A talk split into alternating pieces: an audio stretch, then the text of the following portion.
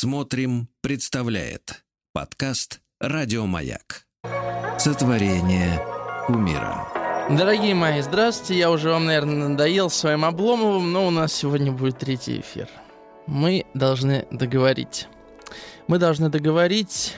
Э, так уж сложилось, что наш разговор затянулся не случайно. Почему не случайно? Потому что, видимо, какое-то вот это понятие обломовщины затягивающее. Я вбил в э, Яндексе слово э, обломовщина и нашел статью на Википедии. Вбил слово хлестаковщина и статьи на Википедии не обнаружил. О чем-то, может быть, это говорит. 967-103-5533. Пишите, что вы понимаете под словом обломовщина. Можно коротко, можно общо. Сегодня я в конце эфира, как по нашей простой традиции, э, подарю книгу от издательства АСТ. Сегодня у нас замечательная книга разыгрывается. Это экспресс-курс по русской литературе от Ирины Лукьяновой. Ирина Лукьянова просто потрясающий учитель русского языка и литературы. Она замечательный человек. Я с ней знаком и очень рад, что АСТ э, издали ее книгу. Вот. Написано все самое важное. Эту книгу я не читал, но, честно говоря, не сомневаюсь в ее качестве. Поэтому, я думаю, вы не пожалеете. Пишите 967-103-5533. Сегодня мы будем говорить об обломовщине и много еще о чем вокруг этого понятия. Что нам предлагает интернет? Что нам э, предлагает Википедия? Обломовщина по имени героя романа Ивана Гончарова Обломов – нарицательное слово для обозначения личностного застоя, рутины, апатии и, в частности, лени – тем не менее, нельзя назвать это понятие лишь ленью. Обломовщина также включает в себя склонность к созерцательному, неторопливому образу мышления, мягкости души. Ну и, естественно, упоминается статья Добролюбова, что такое обломовщина. Ее мы коснемся чуть, наверное, во втором часе, если у нас останется время.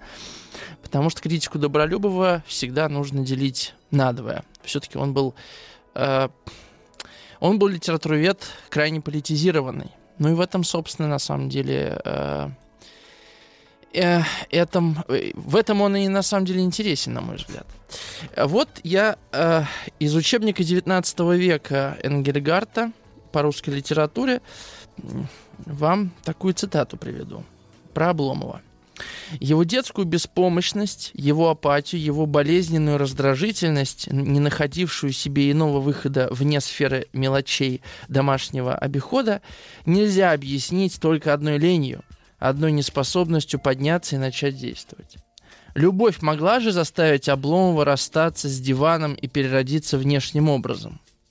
Но сбросить халат, чтобы надеть сюртук и перчатки и пойти на свидание с любимой женщиной, не одно и то же, что ориентироваться в новом положении, найти свое место среди новых условий жизни. Этого не понимает Штольц, всячески старающийся изменить положение своего друга, но Обломов ни на минуту не забывает, что он не приготовлен не только для данного момента действия, но и для следующего. Вот это, а, мне кажется, а, очень важное замечание Ангельгарта, которое я бы хотел прокомментировать. Обратите внимание, значит, Ольга и Штольц видят, э, что в Обломове все хорошо, кроме того, что он вот ну, такой пассивный, да, его надо ввести в жизнь. То есть они понимают проблему Обломова как э, проблему, решающуюся техническими инструментами. Простым способом выбраться из дома – взять в руки книгу, начать активную деятельность, активную жизнь. И тогда проблема решится. Вам не кажется, что это такая схема очень понятная для всяких коучей, селф-хелперов говорят, слушай, ну у тебя проблема с мотивацией, просто составь список и сделал, просто э, придумай себе ритуалы, сделай то, сделай все, и все, и пойдет да. Ну, я сейчас, конечно, может быть, упрощаю э, их великие концепции, но в основе своей, мне кажется, они примерно следующими.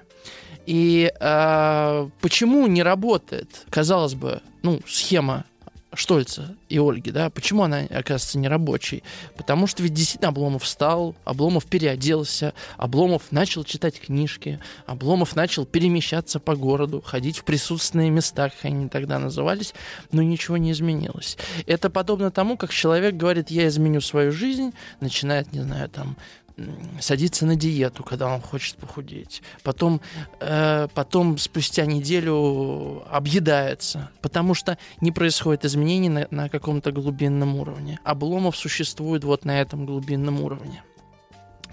То есть вопрос, который я вам хочу задать, да, будь у вас ресурсы Штольца и Ольги. Что это за ресурсы? Во-первых, вы очень деятельные, энергичные люди. Во-вторых, вы э, те, к кому Обломов эмоционально э, предрасположен. То есть он готов вас послушать, вас услышать. Да? Какие бы вы предложили пути решения проблема Обломова, а, а в чем эта проблема? В том, что он потихонечку умирает, да, в том, что он не проживает деятельную жизнь, в том, что он пассивен, и как в конце эфира прошлого я подвел, он не реализует дар жизни. То есть, э, в чем, на мой взгляд, его грех, в чем его проблема, в том, что он придает собственную жизнь своим бездействием, да, в том, что он сам не пытается найти способы созидания этого мира, учитывая собственно, невероятные таланты, интеллектуальные, духовные, душевные, э, бездны на самом деле, да, обломовские. То есть не пропасти даже, да, а бездны. В безднах всегда есть какой-то смысл, а пропасть, она мыслится нами как нечто пустое, да, поэтому я сказал слово «бездна». Вот какой бы вы дали совет Обломову, что бы вы предложили ему, да, как найти свое место в жизни, чтобы там созидать? Представим, что Обломов ваш подросток, ваш ребенок, ваш ближ, близкий друг. Тогда вам будет проще, может быть, найти для него слова. 967-103-5533. Может быть, за эти два часа, ну, так как сегодня длинные новости, у нас времени будет поменьше, чем обычно. Тем не менее, может быть, мы за это время найдем какие-то пути решения избавления души Обломова от вечного ада. Да даже, может быть, не ада, да. Может быть, он там в преддверии ада по Данте э, так и останется. Хотя я уверен, он бы не согласился на такую кампанию после смерти. а вот пришел комментарий, комментарий без авторства из Татарстана. Обломовщина у меня каждое утро, когда нужно идти на работу. А, вот, мне кажется, тут, благодаря тому, что наш язык а, с радостью вбирает в себя все новые понятия, отражающие бездеятельность, ну, прокрастинация, давно ли это слово в русском языке? Я думаю, не более 20 лет. А обломовщине, как видите, ну, 160 лет. Да? Мы очень лихо забираем, выбираем эти слова. Да? Апатия, лень, много слов. Да? Мне кажется, что то, что описывает наш э, слушатель из Татарстана, не обломовщина. Да? И даже не лень, и, может быть, не апатия. Да? Э, я вообще думаю, что такого понятия, как лень, в принципе, существовать не может. Да? Потому что лень там, где нет интереса. Правильно, да? если есть интерес, лени быть уже не может если есть интерес, может ли там быть обломовщина. Вот обломовщина, в отличие от слова лень, да, гораздо более уверт, верткое понятие такое, потому что, с одной стороны, видите, оно описывается как апатия, как э, застой личностный, лень, а с другой стороны, это, значит, э, образ мышления, и даже написано мягкость души. То есть, как бы, ну, я себя критикую, но мягко. Да, я не ленивый, я э, как бы обломов. Мне кажется, а, язык, с одной стороны, предлагает нам этот мир описывать, разъяснять, и с помощью языка мы в этом мире можем прояснить для себя что-то. С другой стороны, язык позволяет нам выстроить вокруг себя э, замечательный грот, замечательный даже город, э, в котором мы можем укрываться от э, неприятелей. Неприятелями бывают самые разные вещи. Ответственность, долг, даже любовь. Мы можем прятаться от этого за, за стенами языка. Интересное начало эфира. В общем, мы сегодня будем раскручивать все эти ниточки, я думаю. Вот чем мы сегодня займемся. Еще раз напомню, телефон 967-103-5533. И главный вопрос, да, какой совет по жизни, да, вы дали бы Обломову, чтобы спасти свою вечную душу? Давайте так скажем. А Дело в том, что, как я уже говорил, что у Гамлета, что у Обломова, что у Дон Кихота, что у Анны Карениной, пока это, эти четверо только были героями нашей э, программы, не было э, должного собеседника да, с которыми они могли бы поговорить не то что по душам. На самом деле искренний разговор возможен э, с разными людьми. Что Обломов не мог поговорить по душам со Штольцем? Мог.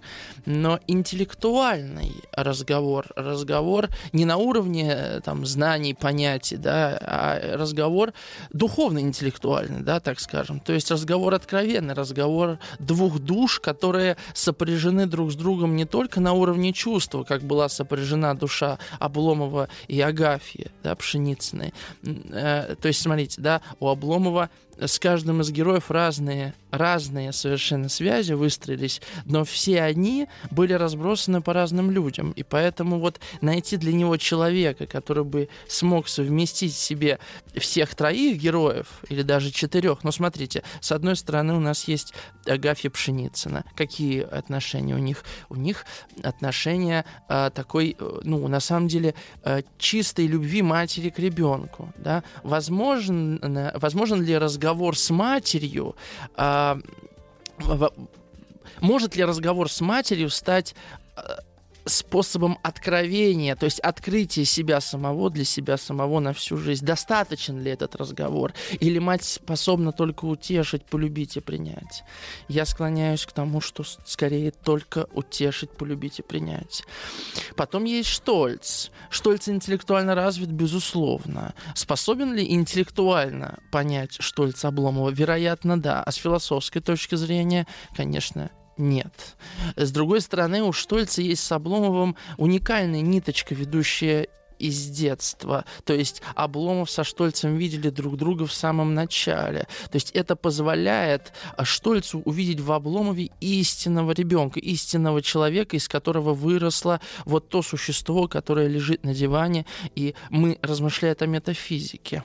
Но достаточно ли Штольцу вот этой любви к другу, а, и вместе с чувством вот этого философского сопряжения. Его тоже нет. Потом есть Ольга.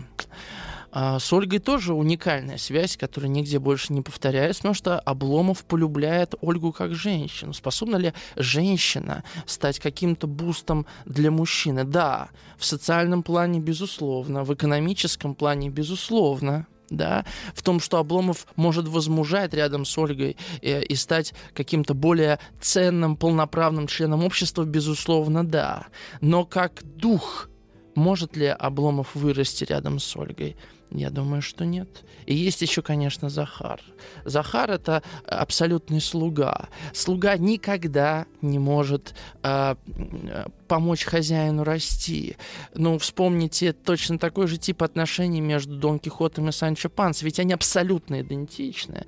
Их не зря часто сравнивают. Санчо Панса не мог дать никакого духовного роста. Дон Кихоту. И получается, что мы сталкиваемся с ситуацией, где человек духовно выше всех остальных, и ему не обо что опереться, чтобы приподняться на следующую ступень развития собственного духа. Но, но э, Обломов и не ищет таких героев. Неужели во всем Петербурге не было таких людей? Да, конечно же, были. Герои Достоевского живут в этом же городе. Найди хотя бы одного из них. Даже Мармеладов, может быть, сгодился, да? Я не говорю о князе Мышкине. Герои Тургенева тоже довольно любопытные персонажи. Может быть, они не чита э, Обломову, но они способны предложить Обломову какой-то иной способ мышления. Ведь с Обломовым никто даже не спорит. Обломов даже не видит никакого сопротивления своей позиции, чтобы поставить ее под сомнение.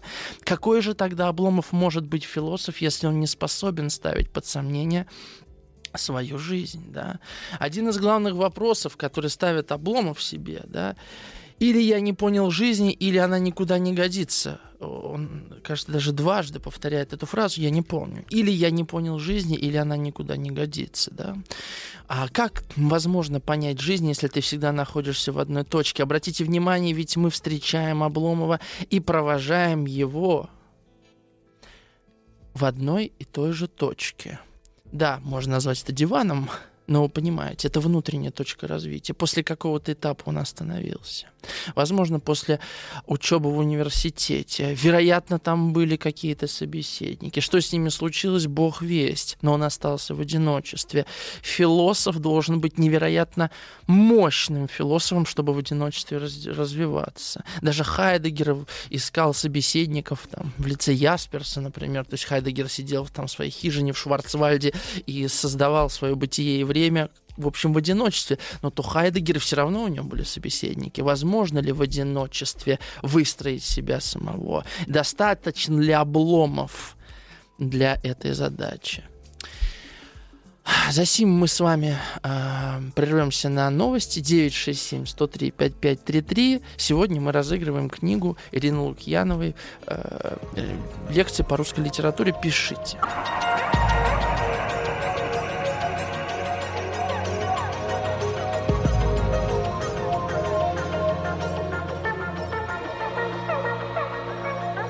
Сотворение кумира. Продолжаем мы, значит, сотворять кумира. Еще узнаем, как из Обломова потом начали сотворять кумира чуть попозже. Я сперва прочитаю ваши комментарии. Э, у меня еще пара комментариев с прошлого эфира э, сохранились. Вот, например, такой. Чичиков мошенник. Нельзя таких запрягать в нашу тройку. Остапа Бендера, гражданина Корейку, тоже нельзя. Вот Анна из Москвы сказала, что их ни в коем случае. Анна, ну, послушайте, э, честно говоря, э, честно говоря, ну, не все с вами согласны, да, у нас полно мошенников, вполне себе запряжены в тройку и гонят, ничего страшного, видите, э, как-то все свыклись. Вот. И еще, еще такой комментарий был от Татьяны. А, а, а не размышление ли это на, на, на гегельянство, борьба единства противоположности. Это, видимо, когда мы говорили о Штольце и Обломове, да, о том, что они оба не способны прийти к самореализации и абсолюту. Естественно, тут есть э, отражение этого. Дело в том, что, конечно же, Гегель э, вот, очень остро описывал тот же самый Zeitgeist, то есть дух времени, что таится и в романах Гончарова, и Толстого, и Достоевского. И, кстати говоря, у нас несколько иной сейчас дух времени, как мне кажется, а тот дух времени заключался в ломке прошлого, э, в том, что новое должно прийти на место старого, и Добролюбов, между прочим, был того же мнения. Э, мы же сейчас э, готовы согласиться на бесконечное сегодня, кстати говоря. Вот в этом, мне кажется, сильно очень отличается общество постмодерна, в котором мы существуем, от модернового общества. Э, ну и даже от общества романтического, естественно. Ну ладно. Ваших сегодняшние комментарии.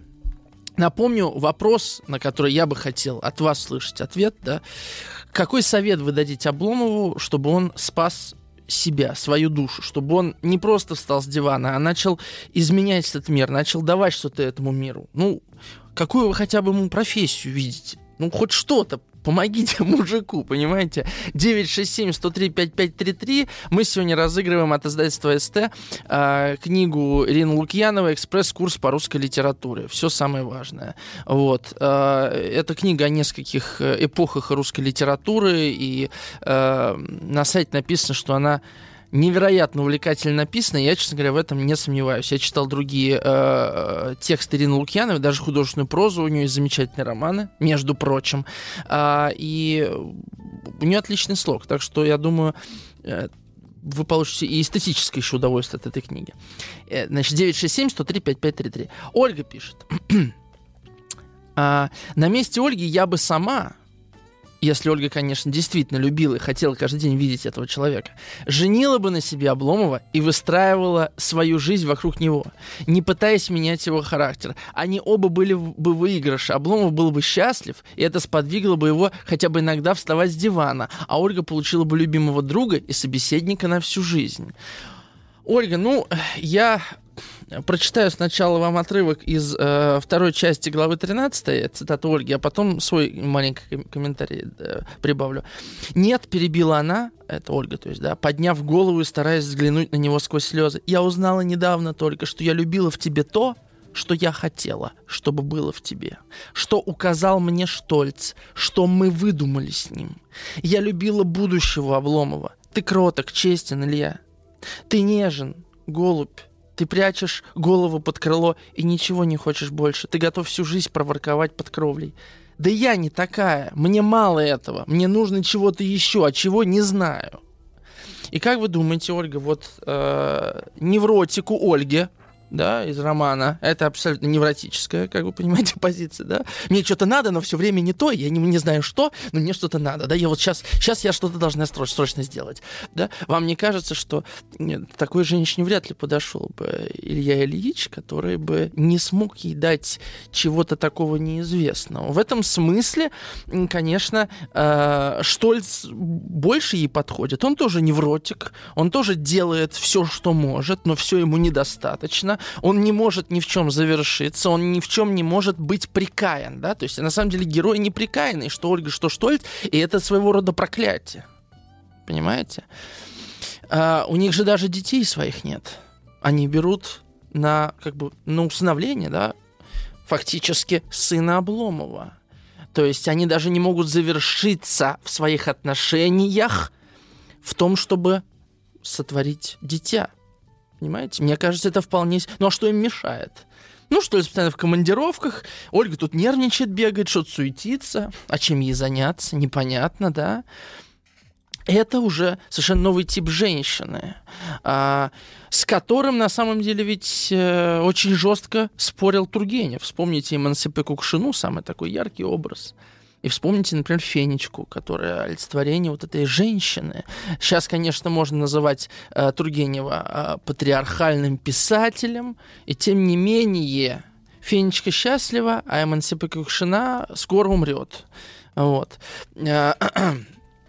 Э, еще несколько комментариев. Виктор из Санкт-Петербурга. Обломов самый свободный человек. Он прожил жизнь как хотел, другие так не смогли. Виктор, я сегодня замечательную э, вычитал вещь в книге Айленбергера «Время магов». Я ее уже упоминал про четырех философов 20 века. К магии не имеет отношения, просто название такое классное. Значит, э, он коротко подводит итог под философией Канта, который заключается в следующем тезисе. Человек, так как не может точно иметь представление о мире целостное, а следовательно, не может выстроить определенную ориентацию в этом мире, так как я не вижу всего мира, то он поэтому не может совершить абсолютно свободных действий и поступков.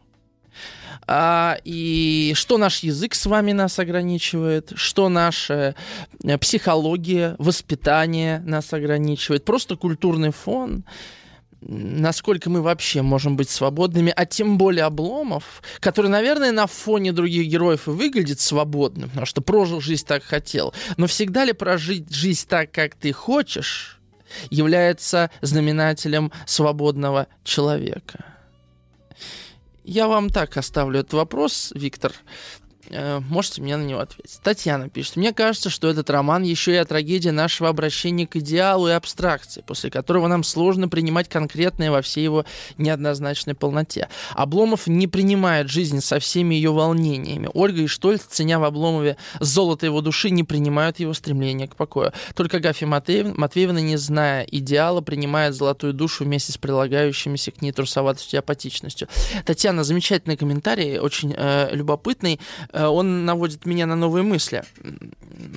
На самом деле, самый лучший комментарий, который наводит на новые мысли, вот лично для меня, честно вам скажу, да. Вот, смотрите, э, э, я думаю, что трагедия не обращение к идеалу, да, а трагедия, трагедия а, ну, можно сказать, стереотипов, а может быть, предубеждений, да, вот скорее вот этого. То есть мы, подходя к чему-то, мы уже имеем некое мнение об этом. Согласитесь, приезжая в какую-то новую страну, у вас уже какое-то мнение о ней есть, да? Встречаясь с человеком, о котором вы раньше слышали, у вас уже есть о нем мнение. А, и это очень мешает, действительно. Я думаю, что здесь трагедия восприятия скорее. То есть Агафья Матвеева нич- нич- ничего не ждала и на самом деле уже ни на что не надеялась, как мы знаем. Она думала, что ее жизнь уже прошла, что ее бывший муж алкоголик э, это все, что было в ее жизни прекрасного, да. И даже дети не э, не становятся э, оправданием ее вот этого существования. Вот она там своего брата там как-то да э, содержит, кормит, и тут появляется вот нечто. Я на прошлом эфире читал это цитаты, не буду повторяться появляться, да, нечто богоподобное в ее жизни, спасительное. Конечно же, она принимает эту золотую душу. Но тут мы должны поставить вопрос, а насколько вот мое незнание и слепота делает меня чистым человеком? Если я не знаю греха и никогда не был в ситуации греха, насколько я безгрешен?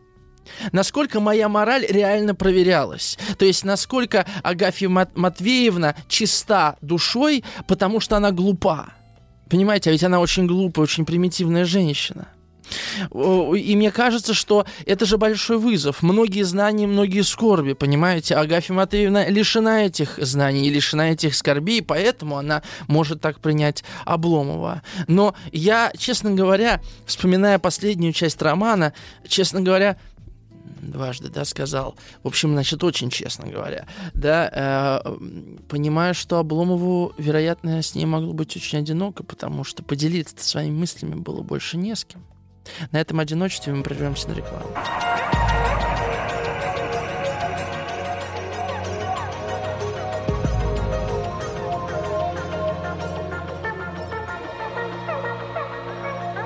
Сотворение кумира. Валентин из Ярославля пишет. Обломовщина — это греза по утерянному раю.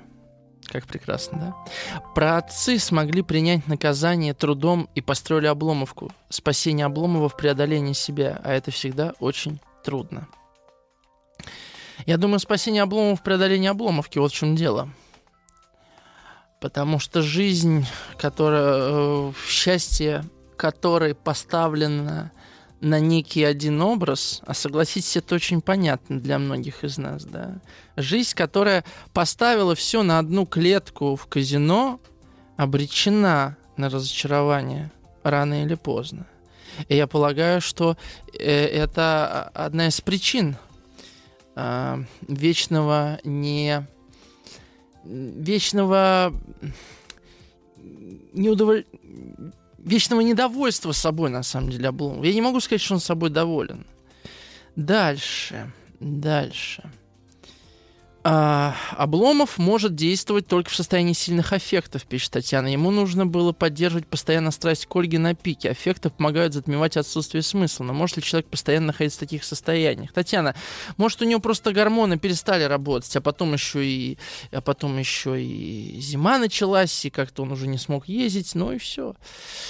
А, Татьяна продолжает. Автор вознаграждает героя. Его идеал соединяется с действительностью э, жизни с Агафьей Матвеевной, напоминает сон Обломова. Правда, это происходит после штольцевской чистки от Ивана Матвеевича, но герой Обломов тоже прилаг... прилагает к этому руку, изгоняет Тарантьева и женится.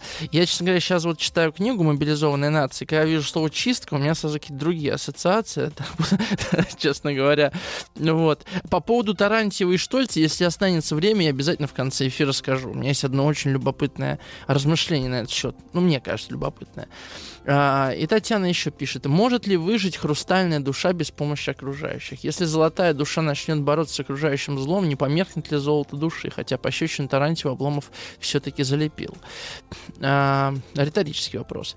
А, Алина пишет из Чуваши, благодарит наше радио. Спасибо большое, Алина.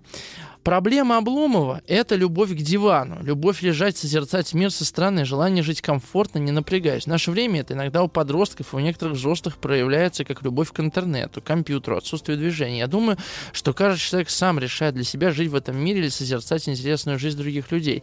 Найди свой путь, путем проб и ошибок, иди и делай, спотыкайся и поднимайся, крепись и укрепляйся. Будет иногда трудно, цыплят по не считает. Алина, я не уверен, что эти слова помогли бы Обломову. Иван, хотя это не будет советом друга, решение проблемы Обломова могут э, э реш, ну, проблемы облома могут быть решены.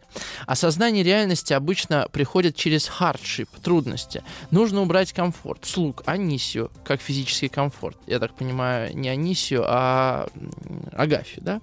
Э, то есть заставить его себя обслуживать и думать о том, что положить себе на, что положить себе на стол завтра. Я уверен, это приведет к определенным изменениям в его образе жизни и заставит отказаться от дивана. А, Иван из Кембриджа нам написал. Иван из Кембриджа.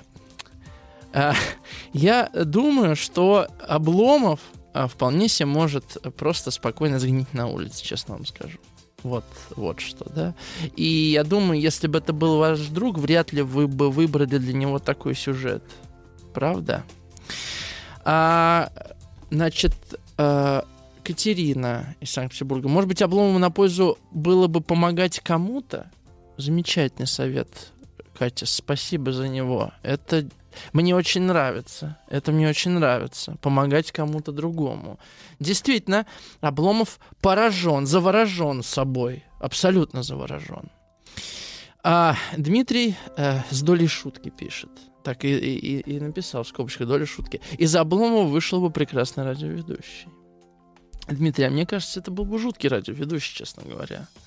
А, вот, потому что он бы говорил только о себе и о том, что мир вокруг него ужасен. Я вам сейчас одну вещь скажу. Мне кажется, что э, естественное развитие э, восприятия мира человека происходит э, следующим образом.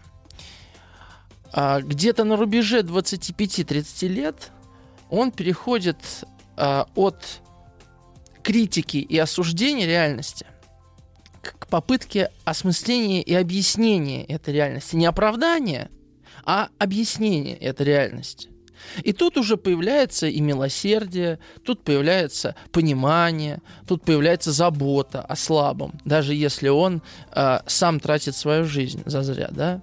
И вот мне кажется, что Обломов, э, как радиоведущий, он бы всегда э, оставался в этом инфантильном философствовании. На самом деле э, Лермонтов весь состоит из этого философствования. Ну, вру, не весь.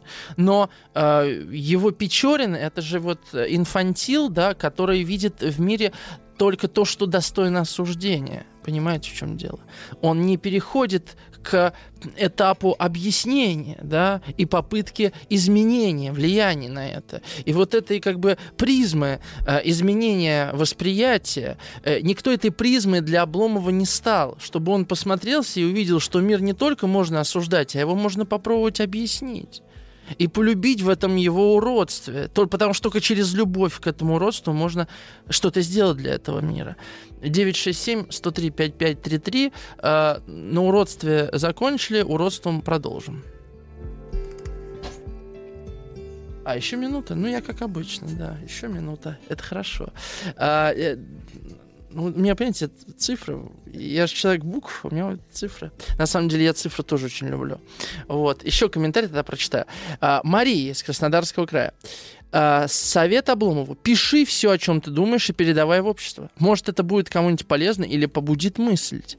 И если хоть один человек найдет для себя интересные взгляды, это может быть колоссальной помощью обществу. Видите, тут что радио, что письмо, мне кажется, Обломову э, это притило не только потому, что надо что-то делать, да, а потому что ты таким образом э, себя, свои мысли делаешь объектом купли-продажи. То есть это как бы становится некой рыночной единицы, да, что кому-то, для кого ты это делаешь, да. В этом смысле, наверное, Обломов стремится к чистым философам, типа Сократа, Гераклита, Диогена, которые ни для кого ничего не делали на самом деле, да. Теперь уже точно, да? Теперь точно новость.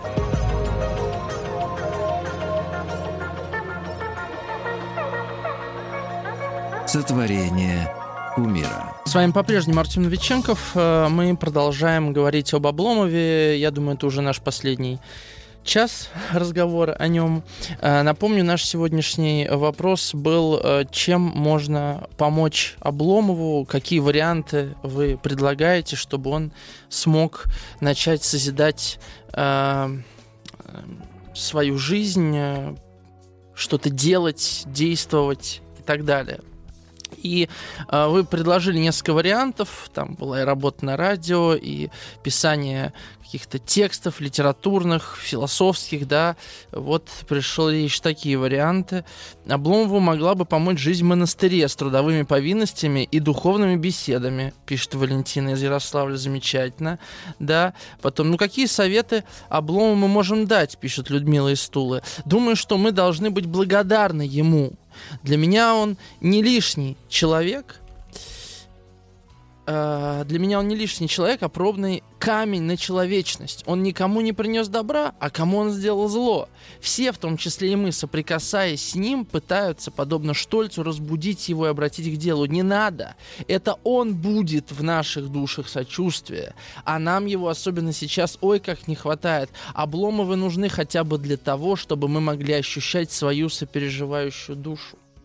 Так и хочется написать «Руки прочь от Ильи Ильича». Считаю, что его продолжение «Лука» в пьесе «На дне» вот интереснейший тип. Людмила, замечательный ваш комментарий, да? Э, ну, вы сейчас пишете, да, про Обломова как про литературного персонажа. Э, э, я, я должен вам сказать, вчера вот мы разговаривали э, с Александром Моисеевичем Бородой в эфире и э, я там выдвинул такую гипотезу, что евреи, как э, часто ненавидимый народ, необходим что христианам, что мусульманам, чтобы выстраивать собственную идентичность. И вот в каком-то смысле Обломов э, э, тот же самый элемент, который позволяет другим э, действительно заглянуть в себя через него.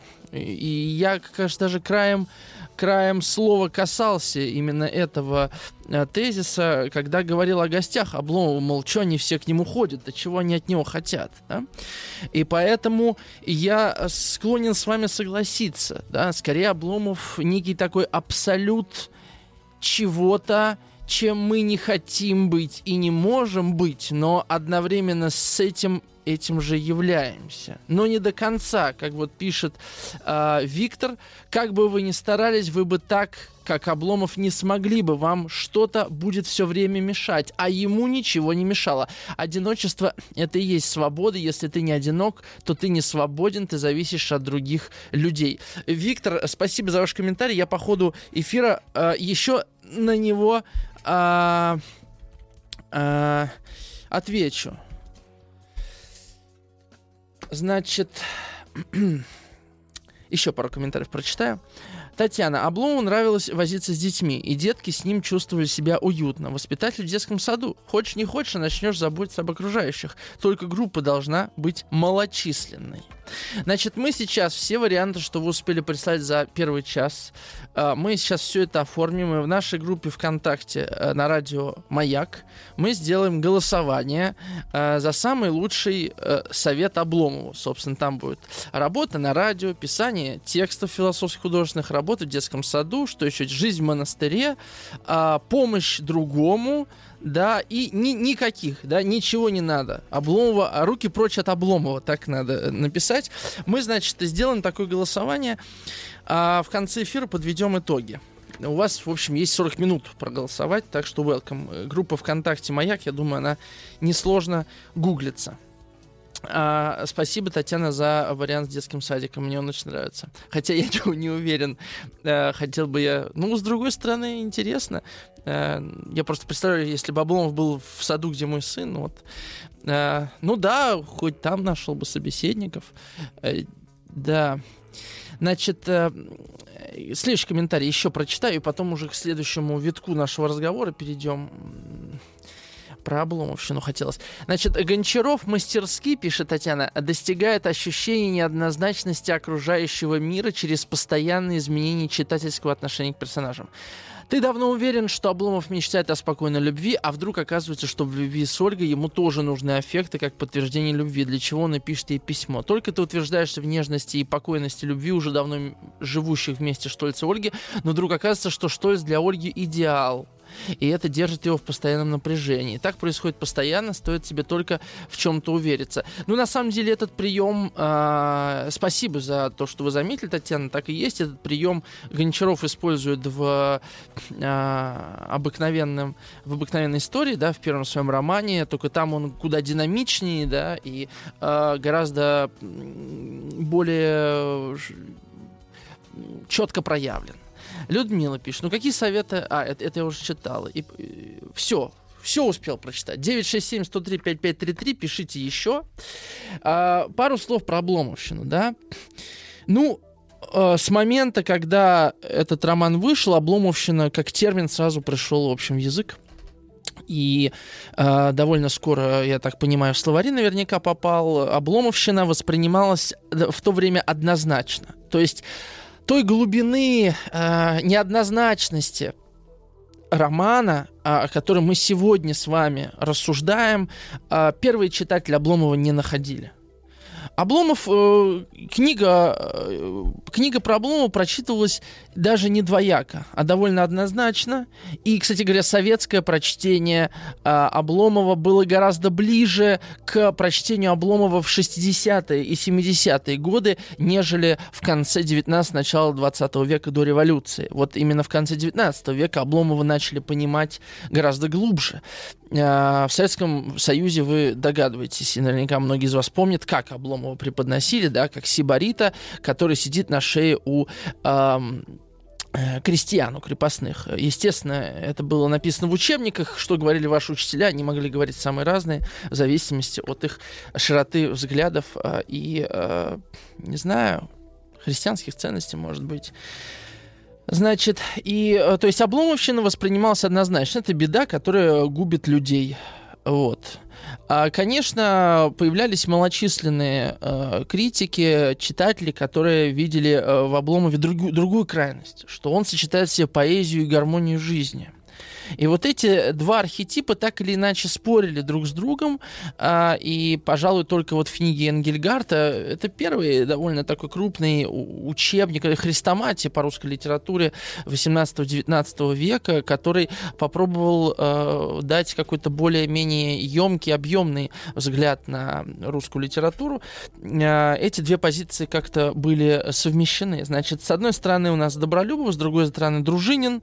Э, два очень больших их критика. Добролюбова лучше знают, потому что в Советском Союзе его э, в школу толкали, Дружинина в школу не толкали, потому что Дружинин был не так реакционно настроен. Ну, понятно. И Добролюбов увидел в романе э, сильнейшую критику старого уклада, уходящего уклада, и, собственно, сделал э, из своей статьи, известной, да, которую наверняка многие из вас еще в школе читали, что такое обломовщина, чуть ли не революционную прокламацию. И Ленин не раз ссылался на этот текст. Вообще Обломов — это одна из любимейших книг Ленина. Ленин прочитал Обломова за один вечер.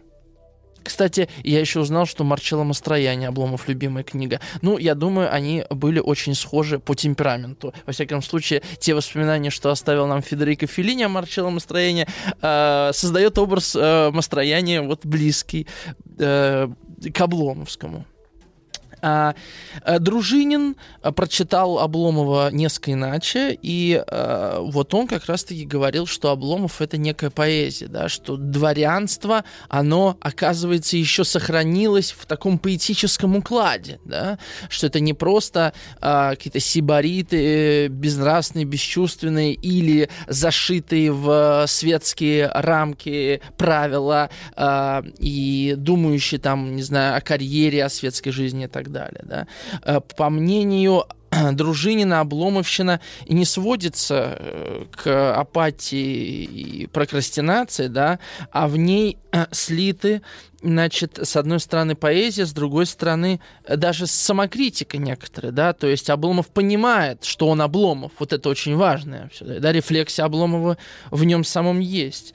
А, и свою статью он посвятил раскрытию обаянию образа Обломова, да, и ушел от социальной проблематики этого романа. И действительно, социальная проблематика в этом тексте имплицитна. А, Гончарову, человеку насквозь государственному, а, не очень-то интересно было а, размышлять на ту тему, которая была интересна Добролюбову. И, кстати говоря, вот они абсолютно расходились, и Облом Гончарову очень не понравилось, что Добролюбов, как Добролюбов использовал роман. И тут мы с вами э, переходим, может быть, уже к фантазийному сюжету, но он мне кажется любопытным. Ведь что общество использовало Обломова в своих интересах, да, как некую такую экзотическую штучку, мы в первом эфире об этом говорили, что Штольц и Ольга, да, придумали некий образ Обломова, который они хотели бы воплотить, реализовать для самих себя, об этом мы говорили во втором эфире, так и сегодня мы говорим, что критики начали использовать Обломова в собственных целях. Один для пропаганды революционных мыслей, другой для пропаганды охранительных мыслей. Понимаете, в чем дело? А, искусство всегда становится жертвой политики. Это, естественно, так всегда было. Поэтому, слава богу, все политические режимы разрушаются, заканчиваются, и искусство освобождается от этих пут, и мы можем спокойно с вами читать, значит, э, божественную комедию не как э, историю политической борьбы Гвельфов и Гибелинов, да, э, или там э, любое другое произведение возьмите, да, там всегда есть политический подтекст, практически всегда. Но мы освободились с вами от проблематики, э, значит, революционеров и консерваторов в романе Обломов, и теперь мы можем с вами уже третий эфир обсуждать Обломова просто как героя. Так что, видите, как хорошо. 967-103-5533. Можете писать э, в чат ваши комментарии, вопросы. Сегодня мы разыгрываем книгу, замечательную книгу Ирины Лукьяновой «Экспресс-курс по русской литературе». Э, пусть вас не пугает словосочетание «экспресс-курс». Я уверен, что эта книга очень содержательная.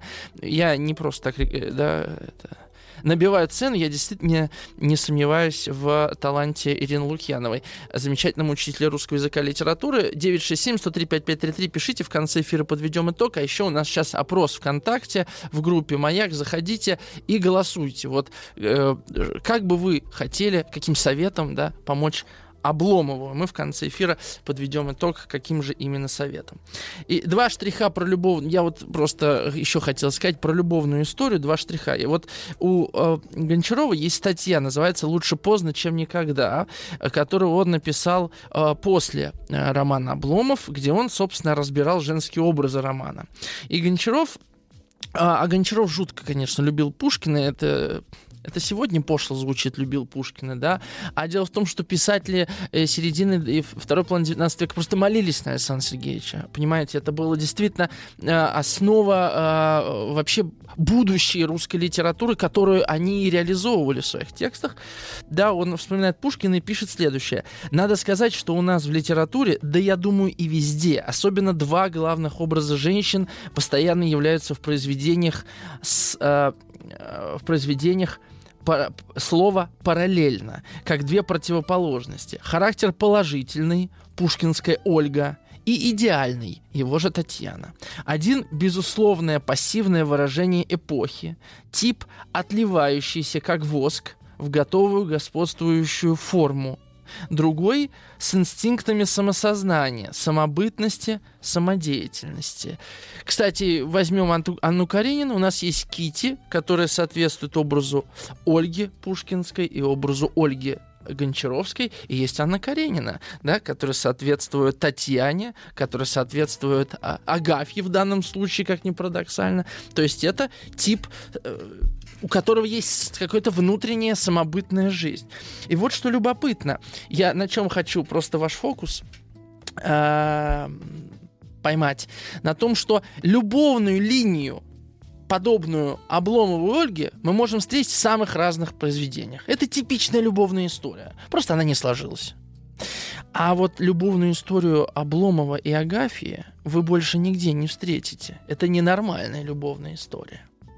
Хотя что-то недавно я подобное читал или смотрел фильм какой-то странный. Может быть, я вспомню, расскажу. Но это крайне редкий случай, да? А вот. Э, и а, таким образом, да, а, роман, который начинается нормально, ну вот со второй части, там же четыре части, вторая часть это нормальный роман, любовная история, да, оканчивается совершенно ненормально. И э, есть у Гёте роман такой «Избирательное сродство», там четыре героя, э, у них сложные любовные перипетии, и в конце концов каждый по парам разбивается, потому что у них есть сродство внутреннее. То есть, как бы вы не хотели быть с другим человеком, но социальные признаки, не знаю, философские и так далее не, не могут, не позволяют вам быть вместе. И вот тут, собственно, все по парам так и разбились, как им должно было быть. То есть, согласно Аристотелю, это невозможно, но в то же время было неизбежно.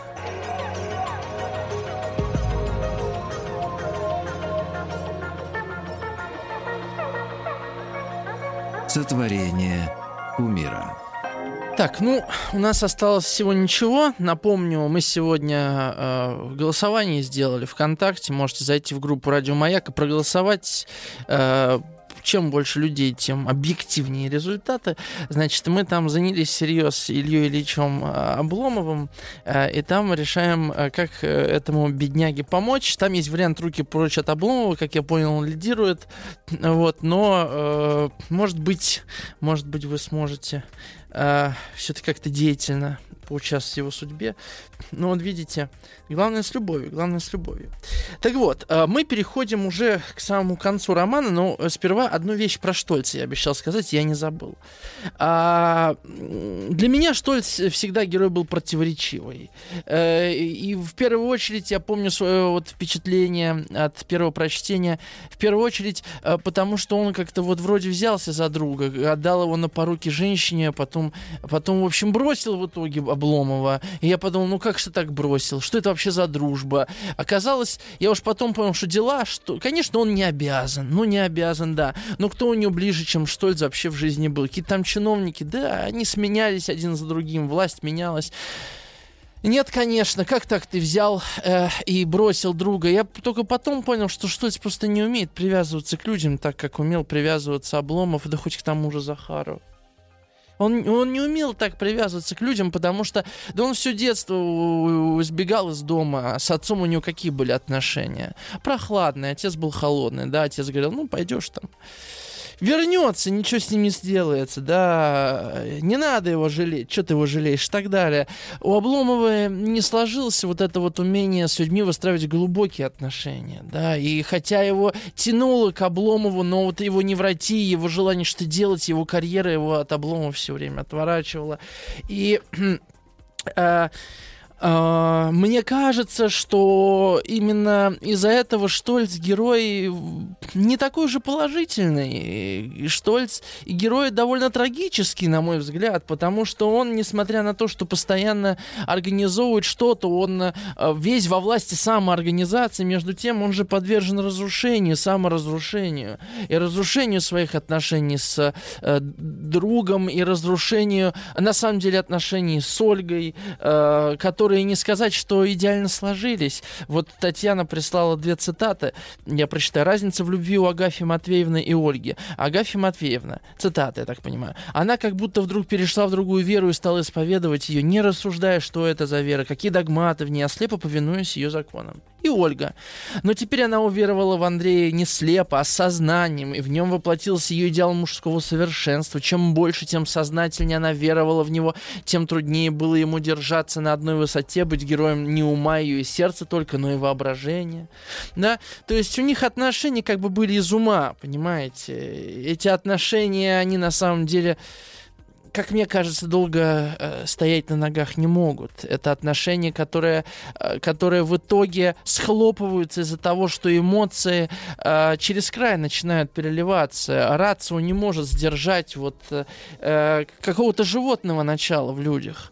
Вот. И, конечно, э, Гончаров э, говорил, Штольцев мало – Штольцев мало еще, он говорил. А что имел в виду Гончаров? Ну, конечно, его понимали, что мало еще таких деятельных русских людей, которые бы взялись за Россию и вот бы сделали из нее что-то такое этакое, чтобы всем нападать.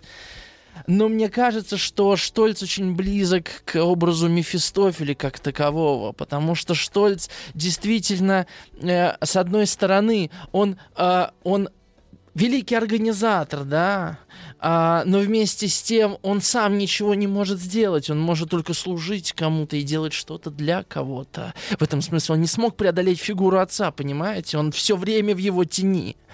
А, и, а с другой стороны, я говорил, что он разрушает себя. Так и Мефистофель ничто без своего деяния. То есть он во власти действия, но действие никогда не бывает его действием, а в зависимости от кого-то другого. Поэтому что никогда не может быть свободен от, от, своего, от своих действий, которые ему не принадлежат. То есть он, понимаете, да, какая ловушка. И, конечно, это трагический для меня персонаж. Мало таких штольцев, так вот мне кажется, сегодня их уже достаточно.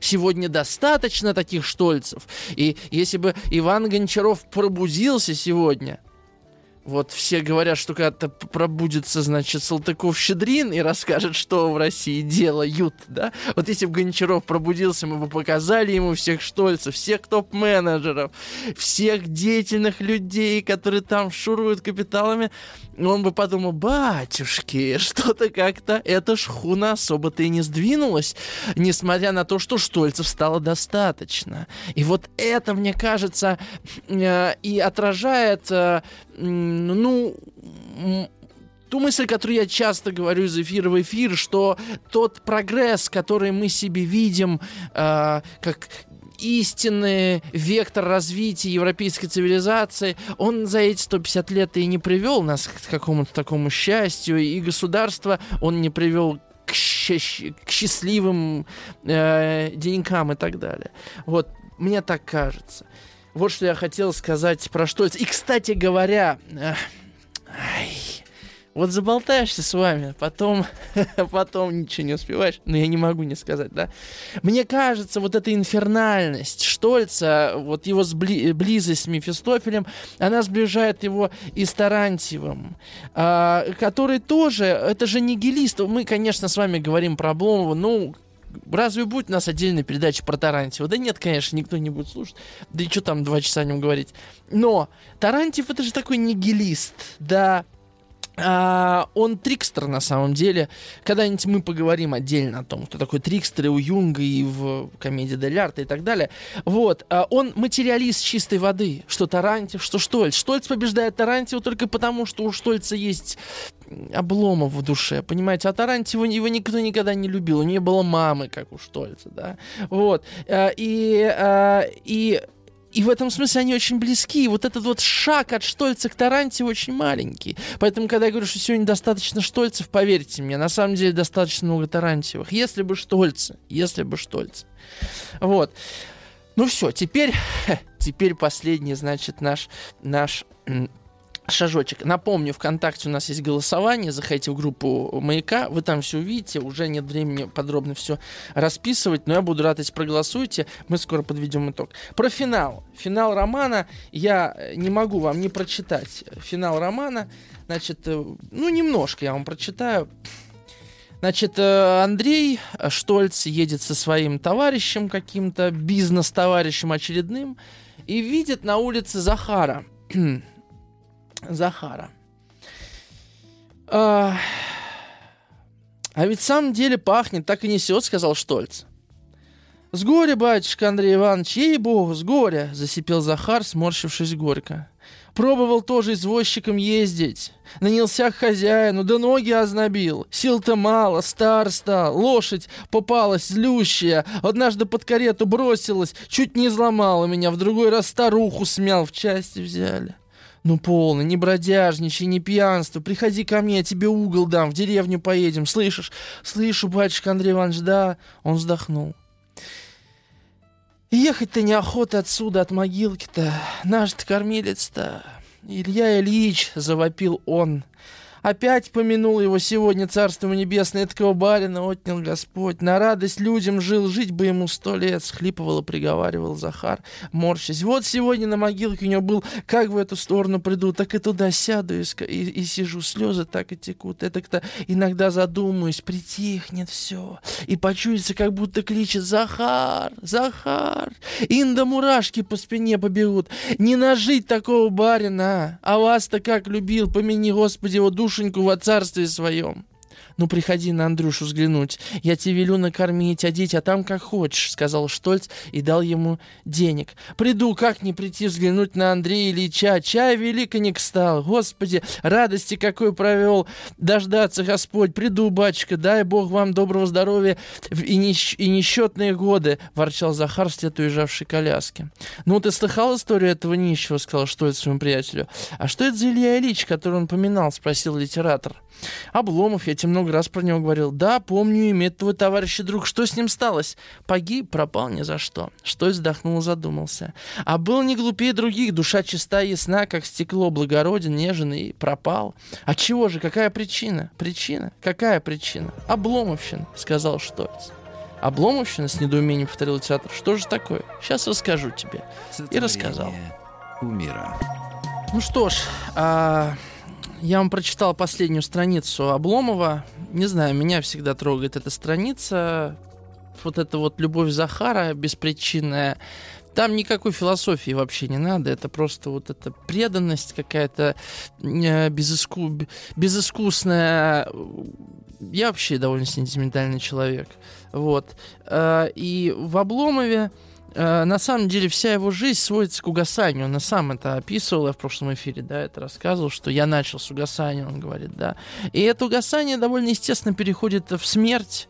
И э, то, как описано вот четвертая, последняя часть романа, это сплошное угасание, потому что, казалось бы, э, те события, которые значительные события, он женится на Агафе, у него рождается сын, все эти события происходят как-то сами собой, неважно, мы просто узнаем, вот у него жена есть, а вот сыну Андрею уже три года. То есть э, в этом как бы не было событий, понимаете, оно само собой все развивалось, как в той же Обломовке, да. А, и а, ну вот Обломов тихо и постепенно укладывается, укладывался в простой широкий гроб остального своего существования, сделанный собственными руками, как старцы пустынные, которые, отворотясь от жизни, копают себе могилу. Это цитата из романа. Да? То есть это как бы было плавное умирание, без трагедии, без событий, то есть совершенно не романного свойства сюжет, да, смерть Обломова. А, согласитесь, наверняка многие даже не знают, как Обломов умер. Ну, как бы, вот то, что он лежал на диване, знает, а как он умер, нет. У него просто сердце во сне остановилось, он блаженно умер, спокойно, без трагедии, да. И а, как воспринимать его смерть? А, смерть в Обломовке не воспринималась трагически потому что уход из жизни отца, матери Обломова, э, никаких тягостных впечатлений ни в душе героя, ни в, ни в читателе не порождают потому что смерть была, как вы помните, в Обломовке обестрашена, то есть смерть как бы не существовала. Смерть — это часть жизни, само собой. Это мы сейчас с вами живем в обществе, которое от, отворачивается от смерти. Мы не говорим об ужасах Второй мировой, мы говорим вот о, о победе. Мы не говорим о, о, об ужасах там обычной жизни, мы говорим, ну то есть мы вообще о смерти почти не говорим, да, это как бы табуированная тема. Я вообще об этом говорю сегодня, крохотку Солженицына на эту тему читал, как-нибудь почитаем крохотки, может быть, с вами Солженицын. Это восхитительные малые тексты. Вот. А, и а, Обломов умер, но умер он там, что написано. Погиб, пропал ни за что, говорит Штольц. Конечно, это слова Штольца, но это и, и это и мнение многих читателей, согласитесь. Вы, многие из вас писали довольно гневные или недовольные Обломовым комментарии, да. То есть э, дело здесь не в полноте и полезности жизни, да? Разве отец и мать героя не пропали? Мы об этом не думаем, ну жили там и жили, да? А вот Обломов как бы, получается, пропал, погиб. А почему? а потому что он умирает не как обломовец. Он умирает как горожанин, как, как столичный человек. То есть это как бы ребенок, э, как сирота, умирающий в чужой ему среде да, совершенно беззащитный перед смертью. В облом... Это в обломовке смерти нет, а здесь она есть. Понимаете?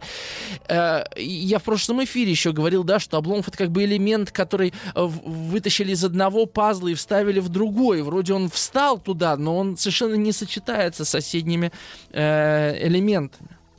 А, и мне кажется, в этом и есть некая трагедия Обломова, да, а, что мы задаем ему вопросы, которые ему совершенно а, э, не то что не по размеру, они ему не сочетаются э, с его одеждой, с его внешним видом, с его обликом, с его характером, темпераментом, если хотите, просто даже психотипом. Вот. А, и вот э, в этом-то и трагедия. Трагедия, и многие из вас говорили, не надо трогать Обломова. Его. Почему? Почему возникают такие содержательные да, комментарии? Потому что мы как бы берем а, например, э, возьмем с вами Витгенштейна, да, философа, да, э, и начнем его мерить, например, буддийскими мерками и он будет не подходить. Или возьмем, например, меня, да, э, и, и, и э, возьмем э, какой-нибудь не знаю, иудейскую религию, и я буду абсолютный грешник в ее рамках, понимаете, да? Или в мусульманскую религию, а я свинину ем. Ну, понимаете, о чем я говорю? Я банальные примеры привожу. То есть мы как бы вырываем Обломова из его органического контекста, из контекста Обломовки. Он и сам вырвался, да, в чем его трагедия. И меряем его меркой столичной. А он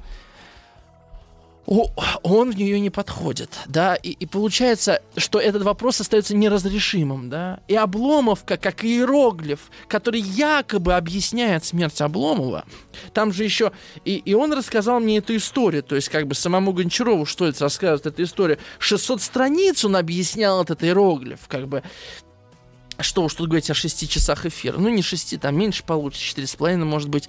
То есть этот иероглиф невозможно разгадать, потому что он а, вырван из языка. Вот чем бы я хотел завершить, на самом деле, наш диалог. Теперь подведем итоги. А, значит, э, первое место. А, ответ «Руки прочь от Обломова» да. Второе место жизнь в монастыре и помощь другим. Третье место работа на радио или работа над текстом. Значит, э, поэтому, поэтому за ответ э, руки прочь от Обломова. Это Людмила из Тулы.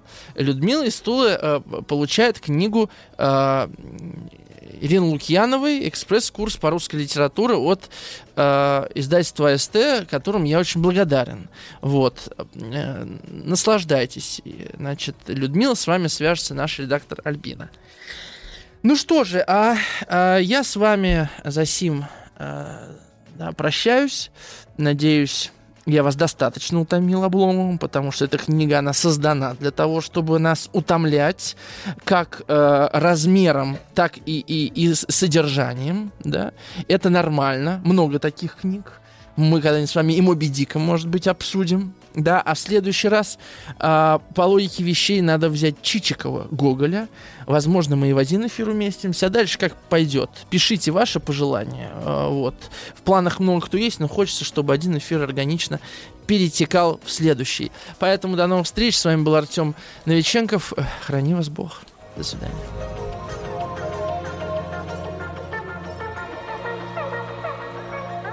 Сотворение умира. Еще больше подкастов «Маяка» насмотрим.